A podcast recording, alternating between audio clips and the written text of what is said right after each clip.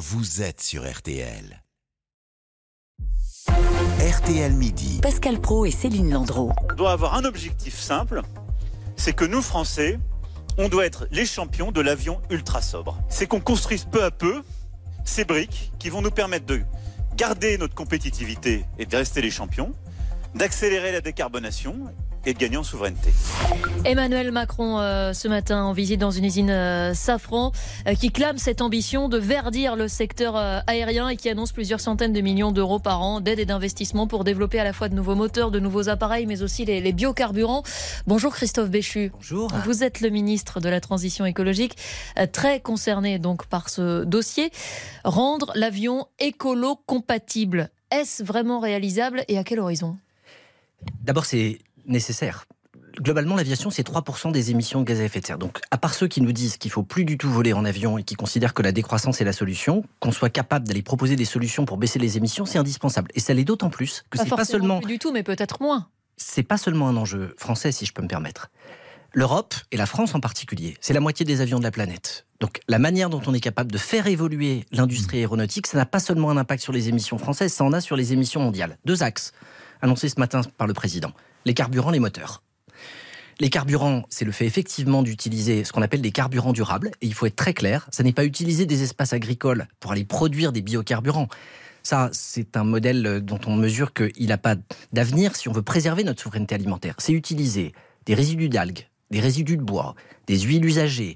C'est investir dans ces euh, domaines parce qu'il y a eu sur le plan mondial des engagements à incorporer une part de ces carburants durables dans le kérosène pour aller vers ça. Et puis le deuxième élément, ce sont les moteurs. Je crois qu'il y aura des annonces lundi au Bourget, mais on a déjà vu ce matin euh, ce que quelqu'un comme Safran est capable de faire, c'est-à-dire des moteurs qui font déjà entre 15 et 20 de moins de consommation de carburant que les dernières générations. C'est travailler sur le poids des avions en utilisant des matériaux en mmh. titane qui sont plus légers. Bref, c'est mettre l'innovation au service du climat. Alors, vous venez de donner un chiffre qui m'intéresse. Vous dites 15 ou 20 euh, de pollution en moins. Oui. Donc, on va faire tout ça, ces investissements-là, pour simplement avoir que 15 ou 20% de pollution en moins Est-ce bien raisonnable? Pas tout à fait, Monsieur Pro. D'abord, il faut bien mesurer que c'est pas que de la pollution c'est de la consommation de carburant. Les compagnies, ce qu'elles mettent dans le moteur, ce qu'elles mettent dans la R&D, elles l'économisent dans les carburants qu'elles rendent. C'est donc à la fois bon pour la planète et bon pour le modèle. Et je vous ai dit qu'il n'y avait pas que le sujet du moteur. J'ai zoomé quelques instants sur les moteurs qui ont été présentés ce matin. Le sujet des carburants, qui est évidemment central, il participe à cette décarbonation. Globalement, depuis une trentaine d'années, on a un effet trafic qui augmente la part des émissions qui sont liées au trafic aérien, mais la part d'émissions par passager, elle baisse tous les ans grâce à ces progrès. Juste pour revenir sur ce point des biocarburants, vous dites qu'il y a aussi un intérêt économique. Il n'est pas évident euh, aujourd'hui euh, pour les compagnies aériennes. Le prix des carburants durables, ce sont les chiffres que communique Air France. En France, c'est 5 000 euros la tonne. C'est 2 000 aux États-Unis parce que c'est très subventionné. Joe Biden s'est engagé sur ce plan-là. Et pour le kérosène, le carburant que l'on utilise aujourd'hui en, majorité, c'est 1 000 euros la tonne. Quel intérêt économique aujourd'hui pour les compagnies? Est-ce que l'État en fait assez pour pousser là-dedans? Si je peux me permettre, le sujet, c'est pas la photo. Le sujet, c'est le film le coût de l'inaction, le coût de ce que vont coûter les carburants fossiles au fur et à mesure des années compte tenu de leur impact sur le climat, ce que nous coûte le dérèglement climatique en catastrophe, en assurance, en conséquences de sécheresse.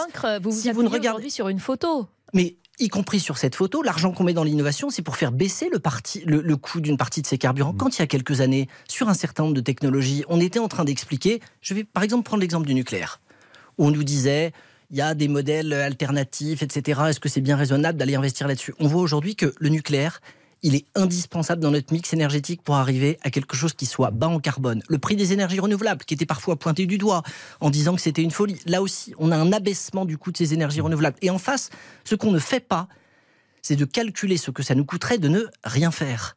Et là, quand vous commencez à mesurer l'impact des catastrophes climatiques qui arrivent et des conséquences que ça a, tous azimuts, vous mesurez pourquoi il faut investir dans l'innovation et dans la recherche. on a le droit d'être circonspect quand même. C'est le droit euh, le plus strict. Le calendrier, on le voit mal. C'est dans 5 ans, dans 10 ans.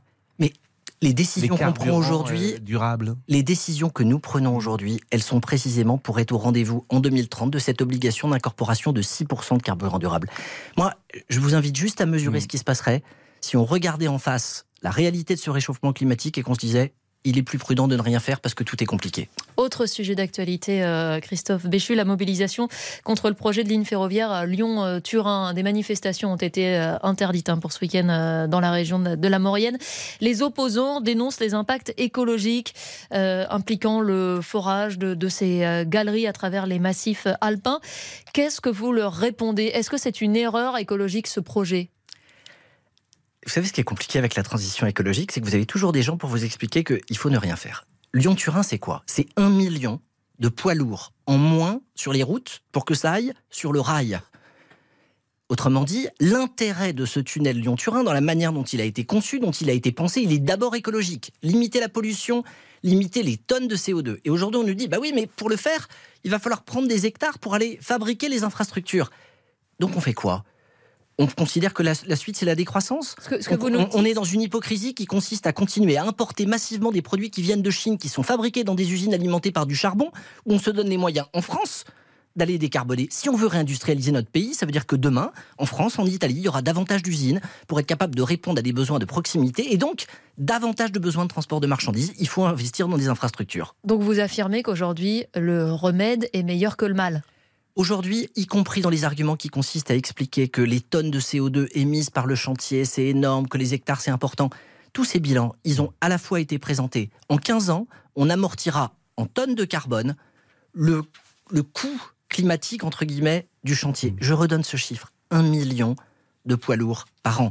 On ne peut pas dire il faut plus d'aéroports, il faut plus de routes et il faut pas de rails. Il y a un moment où on voit bien où tout ça nous conduit.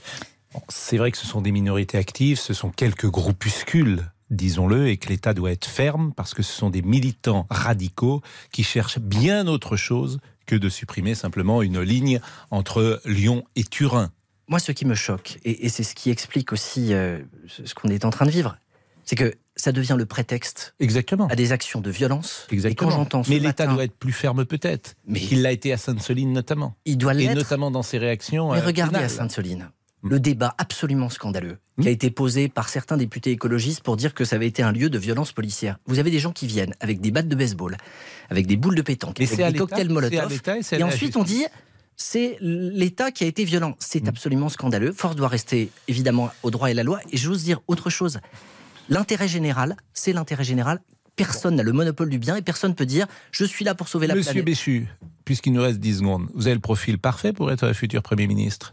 Vous êtes plutôt de droite au départ, vous des DLR et on parle des remaniements. Ça pourrait être vous, par exemple? Vous savez, euh, D'abord, je pense que ce n'est pas un sujet qui passionne les Français autant qu'on le pense. Et ce qu'on attend d'un ministre, c'est qu'il soit au service de son mm. pays. Et non, mais Madame Borne est plutôt en fin de parcours. Je ne dirais pas ça. Ça, ça appartient au président de la République. Et de manière très claire, un ministre, il est fait pour servir son pays pendant la durée dans laquelle il a l'honneur de le faire. Et le jour où ça s'arrête, il a euh, d'autres occasions de s'exprimer. Alors pour poser la question euh, différemment, est-ce que vous savez euh, déjà si c'est vous qui nous ferez les prochains points sur l'état des nappes phréatiques cet été, alors qu'on annonce une, un risque de sécheresse particulièrement fort? Je, n'en ai aucune idée. et, je vais vous dire, la seule chose qui me motive le matin et qui contribue à ma sérénité, c'est d'essayer d'être le plus utile possible à mon pays et de faire l'émission euh, pour permettre que cette transition écologique, ce soit pas une source de conflit, ce soit pas une source de violence et qu'on laisse pas à des minorités radicales le fait de nous expliquer ce qui serait bon pour la planète. Est-ce que votre ville d'Angers vous manque? Elle me manque d'autant plus que je vais vous dire en ce moment même, c'est l'inauguration des halles alimentaires qui vont justement permettre euh, aux Angevins de pouvoir se fournir euh, en produits de, de proximité et en circuits locaux. Et je sais que c'est un, un moment particulièrement agréable. Et donc, Heureusement que je suis avec vous, ça atténue un tout petit peu mon déplaisir de pas être chez moi. Ben, on salue tous les Angevins et les Angevines, bien sûr, qui nous écoutent dans cette très belle ville d'Angers qui a beaucoup changé ces, ces, dernières années. Merci beaucoup, euh, monsieur euh, le ministre. Il est 12h53. Laissez-vous tenter dans une seconde avec une chanteuse que, vous, que Steven Ballery va nous présenter peut-être. Oui, on va parler du, du best-of de Texas. Texas. À tout de suite. RTL Midi. Céline Landreau.